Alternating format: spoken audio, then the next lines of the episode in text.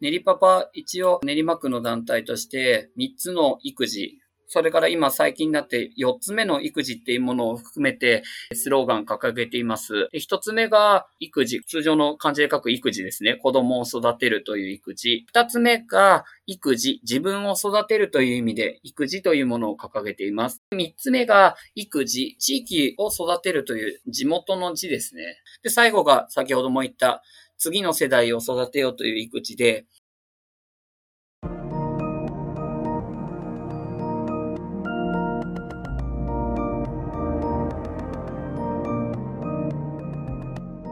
NPO 法人まちづくりエージェントサイドビーチシティのポッドキャスト番組 SB キャストです。この番組は様々なステージで地域活動、コミュニティ活動をされている皆様の活動を紹介、活動のきっかけや思いを伺うポッドキャスト番組です。進行を務めますのは、私、フリーランスとしてプログラミング、アプリ開発、講師、書籍出版などを行いながら、この NPO の理事を務める高道恵です。どうぞよろしくお願いいたします。それでは今回のゲストは、練りパパという練馬の団体で活動されている安倍敦さんにお越しいただきました。安倍さん、どうぞよろしくお願いいたします。よろしくお願いします。はい、どうぞよろしくお願いいたします。それではまず簡単にではございますが、何か自己紹介からお願いできますでしょうか？はい。今回、こちらの方で紹介させていただいております。えっ、ー、と、練馬のパパサークル、練りパパというパパサークルに所属しております、安倍と申します。もともと、ネリパパは、えっ、ー、と、パパたちみんなあだ名で呼び合うようになっておりまして、えー、そのサークル内では僕自身、安倍敦っていう名前なんですけど、下の名前がもともとちっちゃい頃からあっくんあっくんと呼ばれているので、サークル内ではあっくんと呼ばれています。よろしくお願いします。どうぞよろしくお願いいたします。それでは、まず、ネリパパの活動、どのような内容を行っているかっていうのを、まずお伺いできますでしょうか。はい。えー、ネリパパ今、えっ、ー、と、創設して11年目になります。一番最初に代表とその数名のメンバーが練馬区内の子育てセンターで行われた育児支援の講座、それから、えー、練馬区内にですね、練りこそという、あの、練馬子育てネットワークという団体さんがありまして、そこに何人か男性パパですね、が参加されて、そこで仲良くなったメンバーが立ち上げ、行ったパパサークルです。で、そこから一番最初にですね、その子育てセンターで、えー、読み聞かせをするようになったのが活動の最初で、そこからパパのミーティング、あの、パパ同士の交流会を図ったり、またその練りこそという団体さんで年間、えっ、ー、と、3月に一番大きいイベントがありまして、練りこそメッセという、えっ、ー、と、イベントなんですけれども、そちらの方に参加したりして、えっ、と、メンバーを募って、えー、だいぶ裾野が広くなりまして、今では練馬区内の、えーと、児童館でしたり、図書館での読み聞かせのイベントや、えー、練馬区内にですね、教育委員会から委託を受けまして、練馬イクメン講座という講座があるんですけども、そちらを受け持ったり、また、えー、自治体さんの、えー、両親学級などでプレパパプレママさんにですね、お話をさせていただいたりしているような団体です。なるほど、なるほど。練馬イクメン講座やプレパパプレママ向けの講座など、いろいろと活動されていらっしゃるんですね。はい。ありがとうございます。練馬子育てネットワークの方、こちら練りこそナビという方で、サイトも確認させていただいているんですけども、こちらの方で、まず集まって、その中からメンバーで集まってできていったのが、この練りパパということなんですね。そうですね。はい。練りこその中で、あの、パパ自身、ママたちのつながりはもともと結構あるんですけれども、パパ自体の友達を作る機会っていうのがなかったと、その当時の今の代表ですね、とか、数名のメンバーが、そこで思い立って、パパの友達が作れる団体を、その地域に作ろうということで、はい、ネリパパというサークルを立ち上げたと。はい。で、自分自身は、もともとその立ち上げのメンバーじゃないので、そこから数ヶ月後、えっ、ー、と、大泉ピヨピヨという子育て支援センターがあるんですけど、そこで一番最初に読み聞かせのイベント代表とか、その当時の創設のメンバーが始めてて、で、そこに、えっ、ー、と、興味本位で、えー、子供連れて参加したところ、そこから、はい、メンバーにどうっていうことで誘われて、立ち上げから、まあ、3ヶ月ちょっと遅れぐらいで、はい、メンバーになったような形です。ありがとうございます。ここまででも、本当に練馬での子育て関係の団体って非常にたくさんあるんですね。そうですね。はい。自分たちが活動している限りで、やっぱり子育て関連の団体とかはお話を伺う機会も時々あるんですけれども、確かになかなか、あの、パパ向けの講座とか、パパ向けの活動をやってらっしゃる団体っていうのがあまり名前を聞かないことが多いので、やっぱりこういうような団体っていうのがすごく必要になっているんだろうなっていうのはすごく思います。はい。ありがとうございます。ありがとうございます。はい。はい。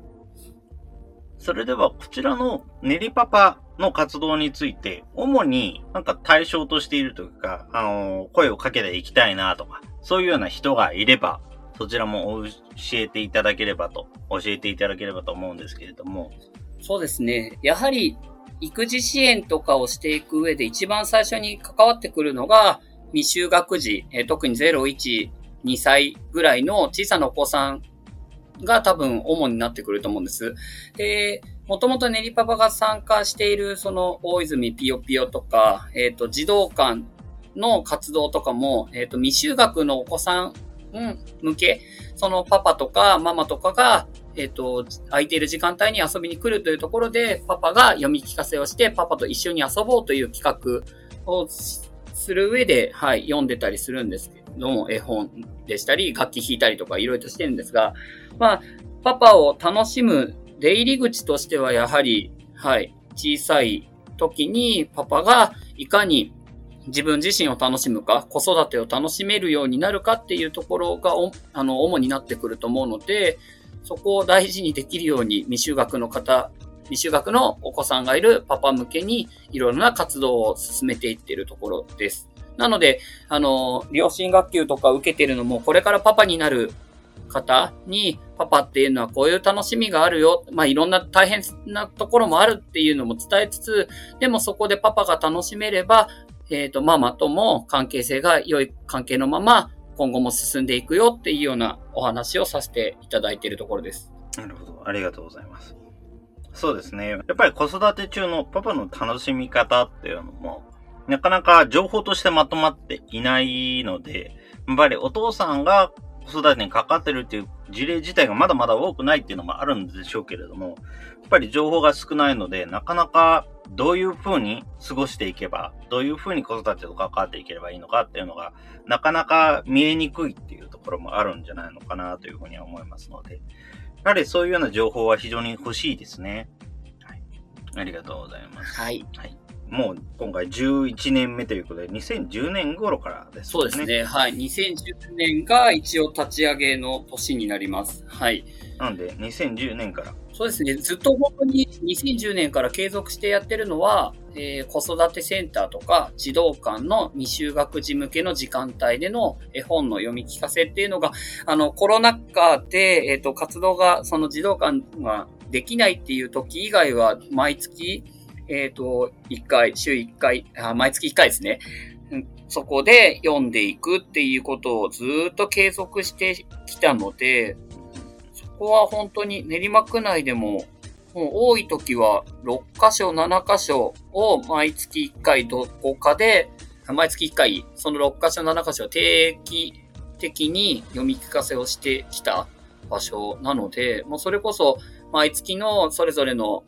活動拠点のところの児童館でしたり、子育てセンターのお便りにも、今月のここは、えっ、ー、と、ネリパパさんによる絵本ライブですっていうような告知をしていただいてずっと読んできたような、はい、形ですね。で、また、その、教育委員会さんから、あの、委託で受けるイクメン講座に関しても、あの、毎年というわけではないんですけども、それぞれ今であれば、ネリパパ内にいろんな部活というか、それぞれ集団、サークル、中でも分かれてて、で、その中で今、練り、えっ、と、練りパパ文化部という方々がいらしてて、で、そこのメンバーが今、中心となって、お父さん向けの講座とかを受託したり、また、あの、本当にメンバーが50人ぐらいいるので、いろんなことを経験している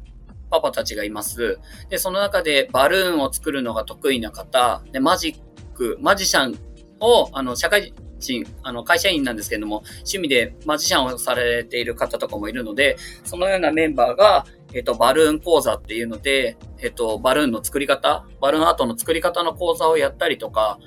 また、あの、最近開催できてないんですけれども、そのお父さんが、えっ、と、いかに知識を得るかとか、あの、お母さんとの家事をシェアしていくのはこういった方法を取ったらいいとか、またお父さん同士の考え方、なかなか会社では父親同士っていうのを仕事の話以外、なんか子育ての話ってなかなかしづらいと思うんですけども、だからこそあの地域のパパ同士、その今、うちはこんな感じなんだよっていうような簡単な井戸端会議じゃないですけど、そういったコミュニケーションを取れるような、そのパパの井戸端会議、一応、練りパパの中ではスポンジトークっていうような話をしてたんですが、そういったイベントも、はい、行うことで、あの、新しいパパたちの楽しみ方を伝えられればと、はい、活動しています。ありがとうございます。スポンジトークいいですね。なんか、はい、そういう表現としても。はい。その他にもバルーンアートとか、家事シェアとか、やっぱりこういうのも情報として、なかなかこれもまた、じゃあどうしようっていう風にやると、なかなか、じゃあこうしようっていうような話がしづらいところもあると思うので、やっぱりこれもまた、他のお父さんと一緒に相談しながらやっていけるっていうのはすごく心強いですね。そうですね。あの、本当それぞれ家庭によって多分価値とかそのあたりの内容って多分異なると思うんですけど、まあ、あこの家はこういう風にやってるんだとか、その創意工夫とかっていうのは、ね、得ていく情報としてはすごい大きなところがあると思うので、また、もしくは、うちの家こうやってて、これじゃ足りてないのかなと思ったら、他の家からしたら、いや、これだけやってるんだねっていうようなところの、まあ、再確認じゃないですけど、またその反対もあると思いますし、まあ、全然本当一人で、その一家庭で、今って多分そんな、お母さん自身もそれぞれの家庭でこんな風にやってるとか、なんか愚痴のこぼし合いはあるかもしれないですけど、そこまで何をやってるっていうのをお話しできるような状況じゃないと思うんですが、まあ、簡単にでも井戸端会議っていうような形とか、家事シェアのネタとかで、あの、パパもママもそれぞれ、あの、近くの同じ地域のね、パパ、ママが参加されてるイベントなので、コミュニケーションを図って新たなね、あの、交流関係ができればいいなと思って、はい、開催しているところもあります。うん、そうですね。やっぱりそういうような話し合いができる関係性がそばにある、身近にあるっていうのはすごくいいですね。はい。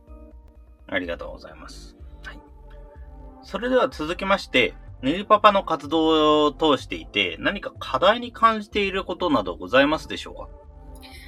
えー、今、創設して11年になるんですが、やはり、あの、一番最初、立ち上げた時ってみんなのお子さんがそれぞれ0歳とか1、2歳、本当未就学でも本当にちっちゃいお子さんだったんですけども、今その子たちがもう11年も経つとみんな小学生とか、えっ、ー、と、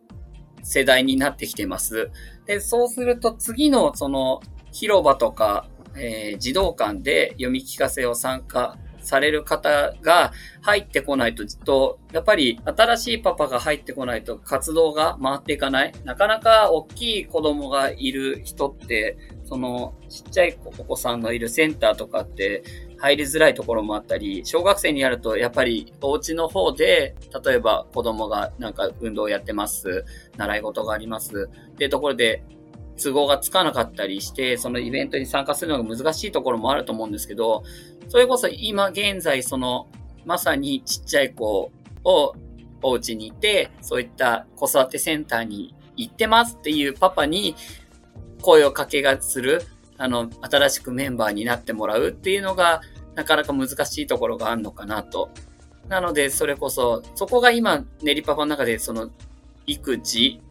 あの、練りパパスローガンで3つほど、もともと3つの育児を掲げてたんですけど、子供を育てる育児と、自分自身を育てる育児と、地域を育てる育児っていう3つのスローガンあるんですけど、そこにまた、育、次っていうので育児、その次世代を育成していこうっていうようなのを、今ここ10年目から掲げてて、それこそ次のパパ、10年経って、うちの子供ももう小学校高学年が一番上の子なので、それこそ今の、今から生まれるプレパパとか、本当に今0歳、1歳のお子さんのパパとかが、そういったセンターで、子育てセンターとか児童館で実際に読んであげて、っていうような活動がこう、新陳代謝じゃないですけど、続いていければいいのかなっていうのが、はい、今の練りパパの課題になっているところだと思います。なるほど、そうですね。やっぱり新しいお父さんが入ってこないっていう問題ですね。確かにこのような新しい人が入ってこないという問題は本当にいろんな団体に共通する課題にはなっていますので、まあ、うちの団体もそうですね、技術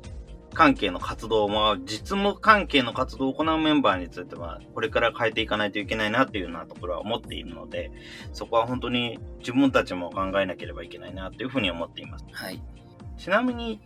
ネリパパとしてはどういう風な形で解決がしているかなっていうような、大まかな予想図などはできていたりするんでしょうか？一応、教育委員会さんから委託している練馬のイクメン講座自体が対象年齢が本当にまだこれからパパになるプレパパさんとか、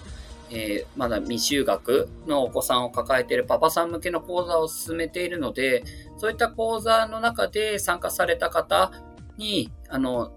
メンバーになってみてはいかがですか？っていうようなところとか、やっとコロナ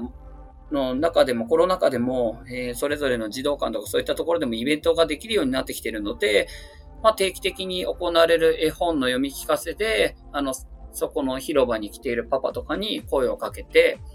裾野を広げていくっていう、本当地道な内容だと思うんですけど、そういったところ。で、また、今、イクフェスオンラインっていう、えっ、ー、と、イクメン雑誌、パパ向けの育児雑誌の、えっ、ー、と、オンラインフェスみたいなのがあるんですけども、そちらの方でもですね、パパサークルいくつか取り上げていただいてて、ネリパパの方にも声かけていただいて、そちらに、そちらのプラットフォームの中にネリパパの情報などがあります。で、そういったところの情報発信とかで興味を持っていただいた方に、はい、参加とか、はい、していただけたらなと、はい、思っているところですね。なるほど、なるほど。そうですね。確かに本当に地道な声かけぐらいしか方法はないところにはなってしまいますけども、すごいいろいろとなんか発信手段があるんだなというのを、はい。お話を聞いてて、ね、そうですね。もう、あと、今、ネリパパの代表とか、数名家がですね、去年から YouTube のチャンネルを立ち上げまして、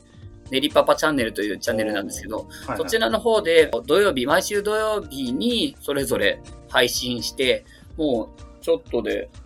何ヶ月？もうそろそろ1年になりますかね。だいぶ長い間やってるんですけれども、そこで、あの、パパの育児の悩みとか、ママとの違いとか、えー、子供が成長していくとこういうことがあるよとか、また、その中でちょっと長いトークタイムの内容もあるんですけども、きっかけっていう内容で、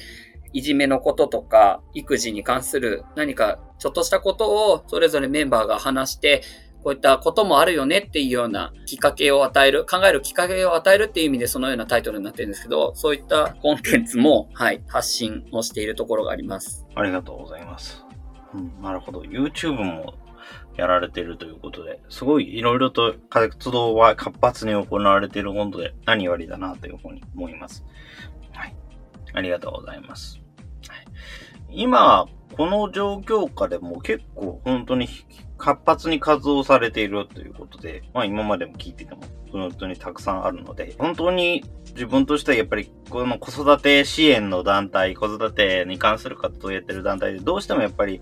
今この状況でできることをどういうふうにやろうっていうふうに思っていらっしゃる方がすごい多い状況で、話も聞いていたので、どうなってるんだろうなっていうふうにすごく自分は心配をしていたんですけども、本当にそういうことは関係なくやれてるんだなというふうに思って、すごく安心をしました。はい。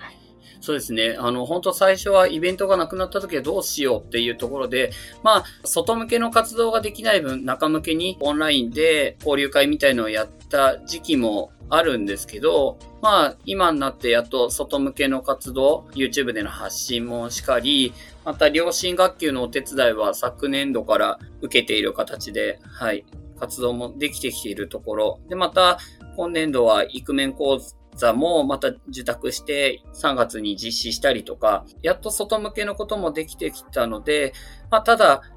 コロナ禍で、まあ、その表現の方法とか、やり方とかは多分今まで通りにはなかなかできないところがあると思うんですけど、まあ、その状況下でも、なるべく、まあ、子育てはどんな状況でも多分変わらないと思うので、やっていかなきゃいけないことでもあるし、楽しんでいくのは、方法はいろいろとあると思うので、まあ、その中でメンバーになったら、こんな風な楽しみがあるよ。パパとして、こんな悩みがあったとしても、今後こういう風に良くなっていくよとか、メンバー間の交流も、あの、LINE とかそのあたりで活発にしているので、うん、楽しみは伝えていくかなと、はい、思ってます。はい。ありがとうございます。そうですね。本当にいろいろと動きがあるようなので、今後も楽しみにしております。ありがとうございます。それでは続きましてではございますけれども、IT についてどのように関わっていきたいなど何かございますでしょうか？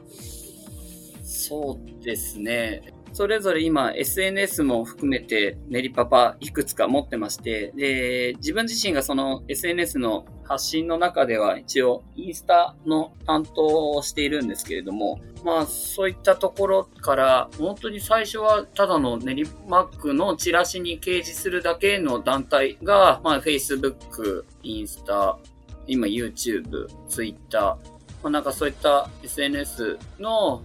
コンテンツ使ってあの、いろんなところに発信できるようになってきているので、そこら辺を、まあ、この後も活動の紹介とか、またメンバーの募集とか、本当ちょっとしたインスタの方で自分自身がやってたのは、子育て向けの、子供向けのあの絵本の紹介とかを、子供の夏休み、ちょうど今年度は読書感想文あるっていうようなのがあったから、じゃあ自分自身は毎日一冊絵本紹介してみようって言って、結局41冊毎日投稿して、はい、紹介したようなことをやったりもしたんですけども、まあ本当、些細なことでもそういった情報発信ができたらなと、はい、思っています。はい、ありがとうございます。そうですね。すごく、そうですね。Facebook に Instagram に YouTube に Twitter、本当にいろいろなところで発展、発信を、情報発信をしていらっしゃるんだなというのはなるほどですね。やっぱり今後もいろいろと広げていくということで、自分たちもなんとかやっていかなきゃなというふうに、自分の方も気になってしまう感じでございますね。はい。あの、絵本を紹介していくということで、これは今年の夏休みでしたよね。はい、そうですね。はい。41冊も紹介ということで、非常にたくさん出してらっしゃるんだな、頑張って発信をされてるんだなっていうのが、すごくよくわかって、すごい良いなというふうに思います。はい。もう本当、あの内容、インスタな、となると、本当ハッシュタグで検索とかがかかったりするところがあって、ちっちゃい子だとやっぱり絵本の読み聞かせとか、絵本、おすすめ絵本とかいうハッシュタグやっぱりよく見られてたりするところがあったので、じゃあそんな中でなんかいい本、自分の趣味なところがすごい大きく出てるんですけど、自分自身仕事が実は保育士してまして、で、あの、経験上こういった本読んだら楽しいよっていうようなところを含めて、まあ、41冊。で、計今までインスタ上げて、多分今90何冊か上げてるんですけど、まあ最近更新止めてしまって、はい。また気が向いたら毎毎週1冊ぐらい投稿はしていこうかなと思うんですけど、あのメンバーも絵本、それぞれ好みの絵本いっぱい持ってて、で読み聞かせのところでいろいろと出してくれてたりするので、そういった本の紹介もこれからまだまだ、はい、外向けの講座がなかなかできないのであれば、そういったちっちゃいところからでも発信ができればなと思っています。ああ、本の読み聞かせ用のおすすめ本90冊以上ということで、すごいですね。やっぱりそういうようなものを、例えば今回は絵本をどういう、こういうような読み聞かせをするといいよみたいな形で感想文を加えて配信をしていく、発信をしていくっていうような感じになるんでしょうか？そうですね。あの、一応絵本紹介するにあって、な、中を当然見せながらっていう紹介が著作の関係でできないので、あの、表紙を見せた上で、こんな概略じゃないですけど、こんな内容だよって。で、また、赤ちゃん向けのようなちっちゃい子向けの本ですとか、あの、小学校の読み聞かせ、あの、カールガール当番で行ったりするような、そういった時もあると思うんですけど、そういった時に小学校の、小学生に向けて読んだりすると、とっても楽しいよっていうようなのとか、まあ、各年齢別、こんなのがありますっていうのを含めて一冊ずつ、上げてきたところが、はい、ありますね。はい。ありがとうございます。そうですね。非常に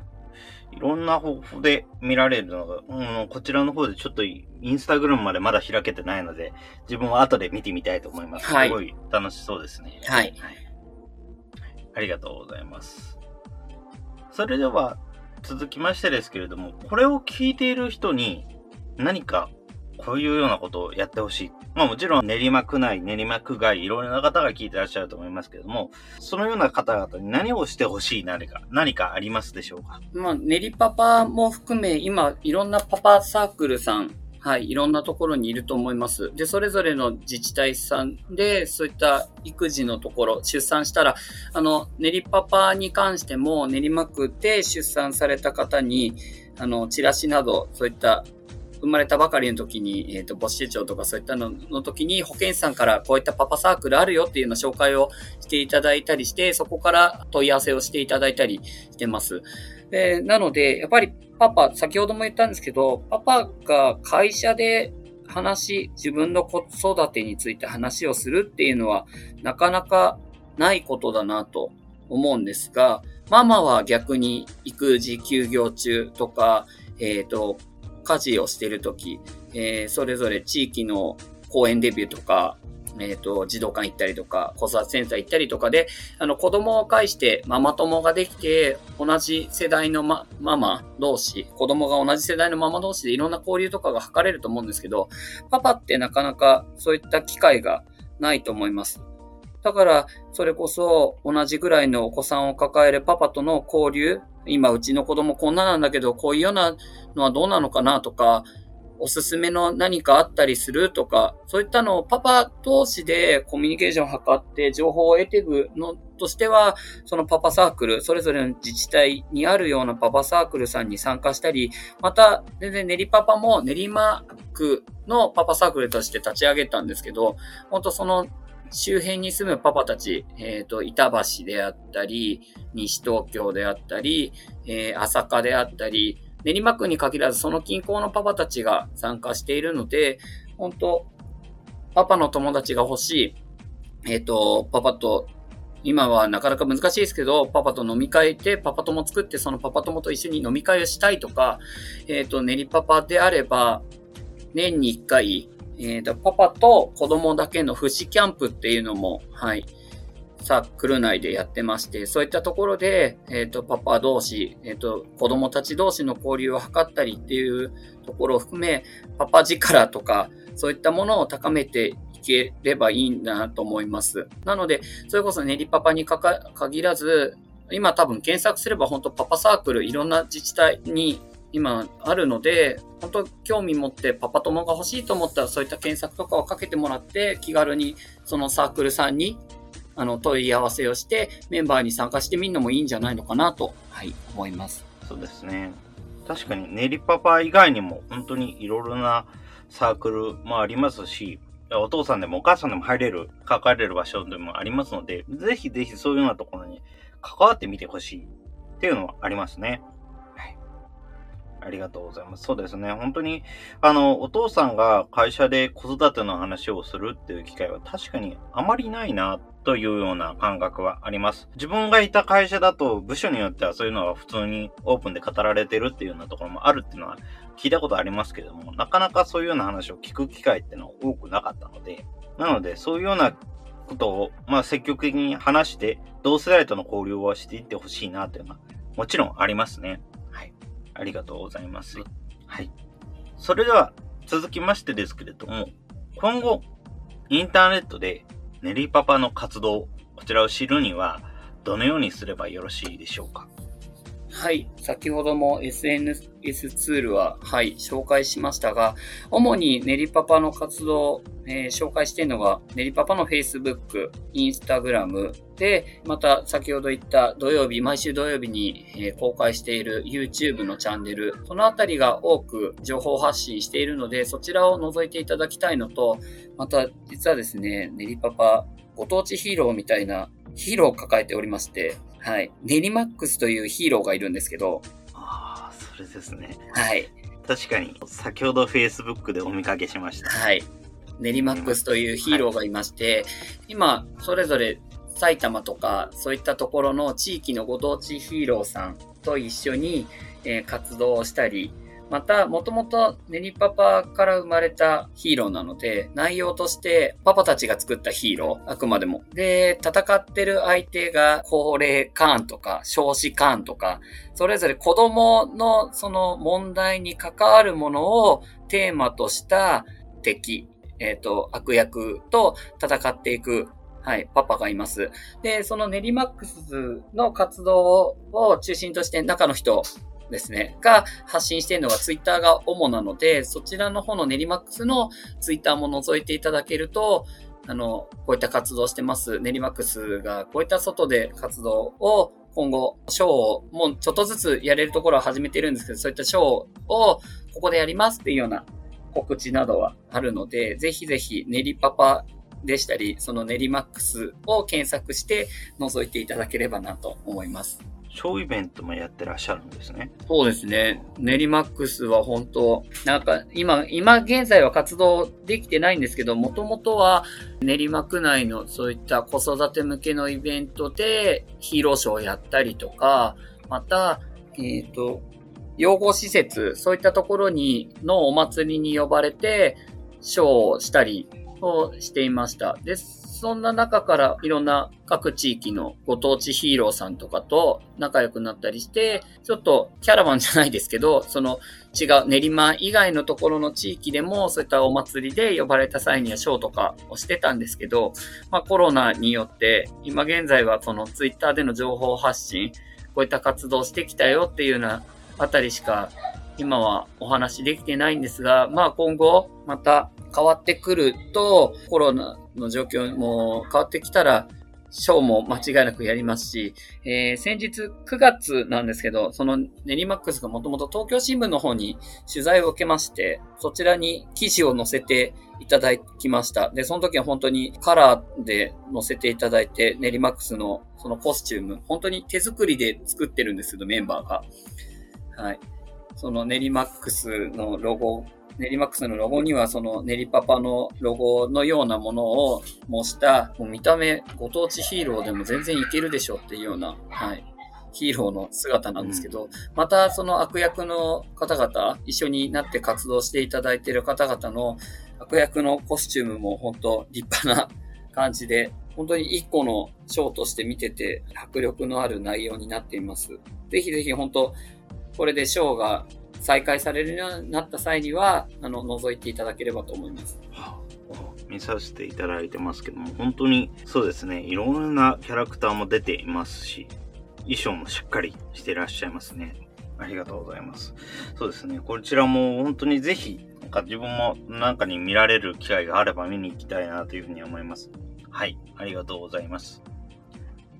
それでは、こちらの方で最後の方にはなりますけれども、こちらの練りパパの活動のキーワード、こちらをお伺いできますでしょうか？はい。ちょこちょこと最初の方にお話しさせていただきましたが、練りパパ一応練馬区の団体として3つの育児、それから今最近になって4つ目の育児っていうものを含めてスローガン掲げています。で、一つ目が育児。通常の漢字で書く育児ですね。子供を育てるという育児。で、こちらは内容としては、やはりパパがママと一緒に育児を楽しみに行こうと。で、そのためには、まあ、パパがより育児を楽しむ場所を作っていくために、あの、子育てセンターとか児童館で読み聞かせをしています。そこに、あの、参加して、一緒に子供と一緒に楽しんでもらえたらなっていうような企画を立てている内容です。で、二つ目が、育児、自分を育てるという意味で、育児というものを掲げています。子育てを通じて自分自身を成長させることを、その育児と捉えて、先ほどから言っている教育委員会のから受託、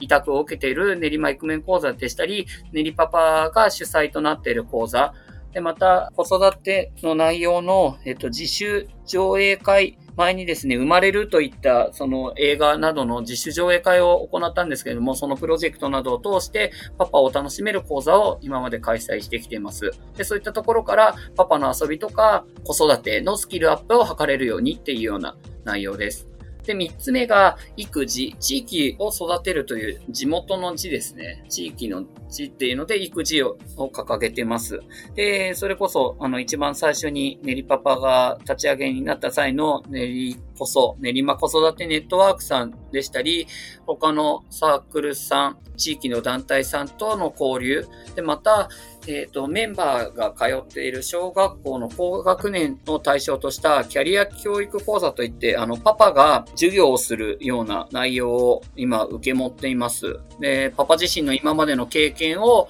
あの、1時間の授業の間で、あの、お話しする、子供たちにお話しするという講座なんですけども、そういったような内容から、まあ、練馬区の中で、地域をパパと、えっ、と、地域をつないでいく役割をしていこうと。それこそ地元でメンバーになればパパ友が作れるので、いろんな年齢の子供たちと関わっていくことができるので、まあ、地元で今後活躍していける、そういった一番最初の種になれるのかなというところがあるので、そこから地元への愛着心とかが芽生えていければなというのを歌って育児というものを掲げています。で、最後が先ほども言った次の世代を育てようという育児で、やっぱり練りパパのメンバーもお子さんが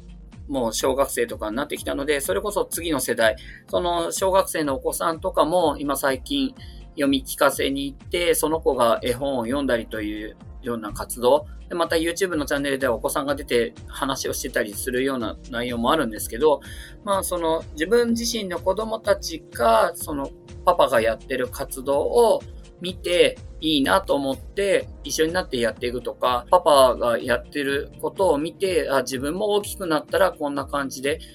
なる。まあ本当に昔で言えば、そんなパパはドーンと家で座って、あんまり家事をしないっていうようなイメージがあったかと思うんですけど、今のパパは多分いろんなこと、家事を率先してやったりすると思うので、それを見ている子供たちは多分自然にいろんなことができるいろんなことを普通にやるっていうのが抵抗もなくできてくると思います。なので、その子供たちへの意識を高める方法でしたり、また、プレパパさんへの講座とかも持ってますので、これからパパになる人たちに、パパっていうものはこういうものが楽しいよ。まあ、いろんな悩みもあったり、大変なこともあるけど、それぞれママと一緒に子育てを楽しんでいけば、本当に辛いこともあるけど、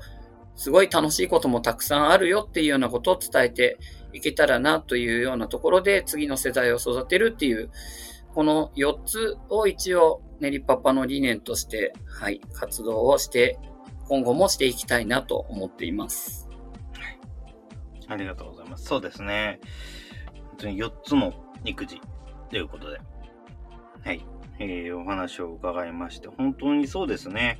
えー、このようないろいろと活動されているのをすごく見ていて、なんか自分もなんとなくイメージをしながらお話を聞いていたんですけれども、本当にいろいろとやっている様子ができて楽しくやれていて良いなというような感じがします。はい。でもやっぱりこのような活動、本当にいろんな人に知ってほしいですね。やっぱりなかなか多分情報を見つけることができず、どうしてもちょっと、あの、どういう風にすればいいかわからなくて困ってるっていうような人も多分いるんじゃないのかなというふうに思いますので、やっぱりそういうような人にはぜひ、なんかこういうような自治体さん経由とかいろいろと方法あると思いますけども、そういうようなところで、こういうような練りパパのような場所に立ち寄っていただければいいなというふうに思います。はい、ありがとうございます。あのもう本当、こういうようななかなか自分たち以外のところで発信してもらうっていう機会が本当になかなかないので、あで今回お声掛けしていただいて、はい、自分たちの団体でいいのって、特に僕なんて、その中でも役職、まあ、一応メンバー立ち上げからまあ少しですけど、たったメンバーですけど、まあ、代表でもない、なんかそんなところですけど、話させていただきましたが、本当ネリパパの活動って、まあ、伝えられるところ、本当にやってる内容として面白いところもあると思うので、ぜひぜひ興味を持っていただけたらなと、はい、思います。はい。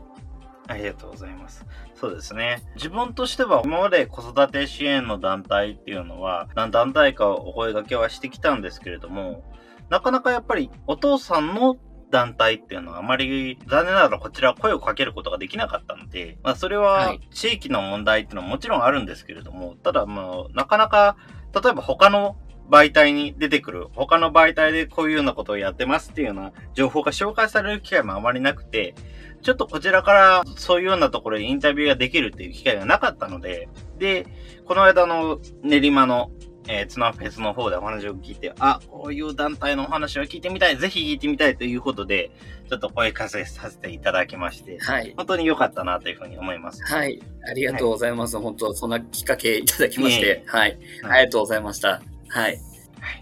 ありがとうございます。その他何かこれはぜひに言っておきたいとか何かございますでしょうか？そうですね。あの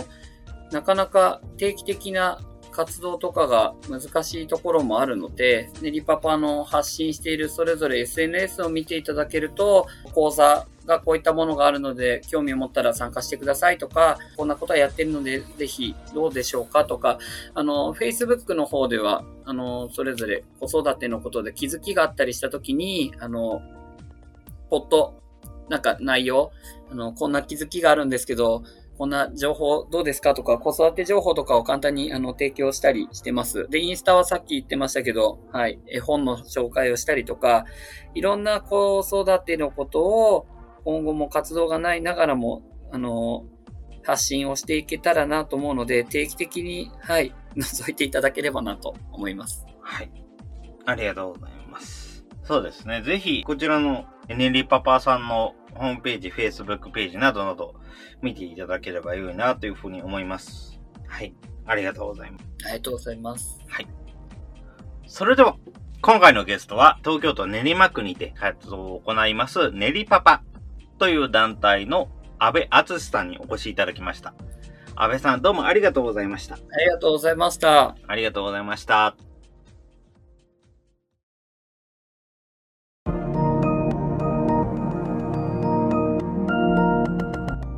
今回は東京都練馬区で活動するパパサークル、練りパパの安倍敦さんに練りパパでの活動と目的についてのお話を伺いました。練りパパは2010年に設立し、今年11年目となるパパサークル。練馬区内の子育てセンターで行われた育児支援講座や練馬子育てネットワーク練りこそという団体に参加したお父さんによって設立されました。子育てセンター、児童館、図書館などでの読み聞かせやパパ同士の交流会、練りこそのイベント、練りこそメッセへの参加、練馬イクメン講座などの講座受け持ち、プレパパ、プレママ向けの講座など幅広く活動を行う団体。練馬子育てネットワークの中で、ママ同士のつながりを作る機会はあったものの、パパ同士のつながりを作れる機会はあまりない。パパの友達が作れる団体を地域で作ろうという思いのもと、練りパパが設立されました。パパがいかに子育てを楽しめるようになるか。いろんな大変なこともあるものの、パパというのはこういう楽しみ方があるよ、ということを伝えていく。それにより、ママとの関係性も良くなっていくのではないか、という考えのもと活動を行う安倍さん。家庭によって子育てのあり方は変わっていく。だからこそ、他の家庭と情報交換をしていくための場所、交流関係を作っていくための場所として、ネリパパはあります。ネリパパの活動の課題の一つとして、次世代を育成していかなければいけないということがあります。初期のメンバーの子供も11年経ち、小学生になった。新しいパパが入ってこないと活動が回らない。かねてから掲げている課題に加え、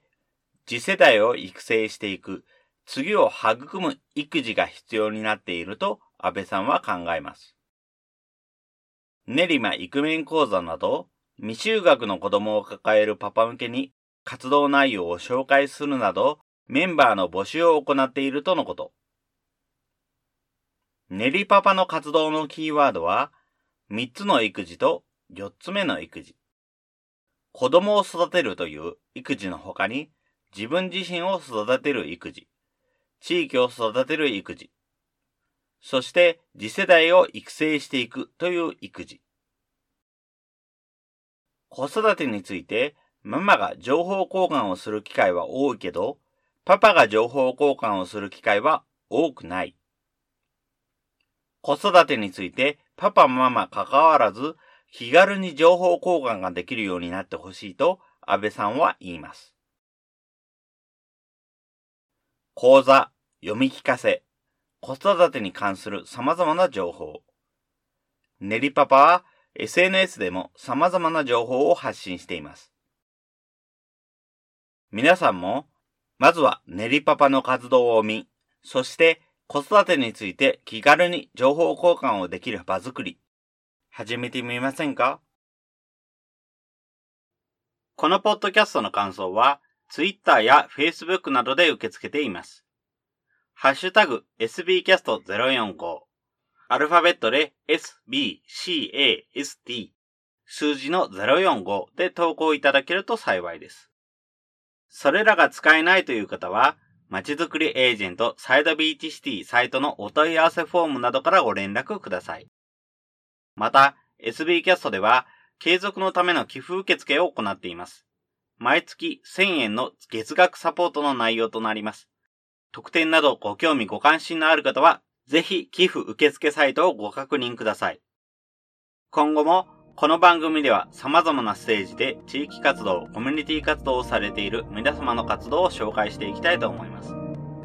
それぞれの視聴環境にて、ポッドキャストの購読ないし、チャンネル登録などをして次をお待ちいただければと思います。それでは今回の SB キャストを終了します。お聴きいただきましてありがとうございました。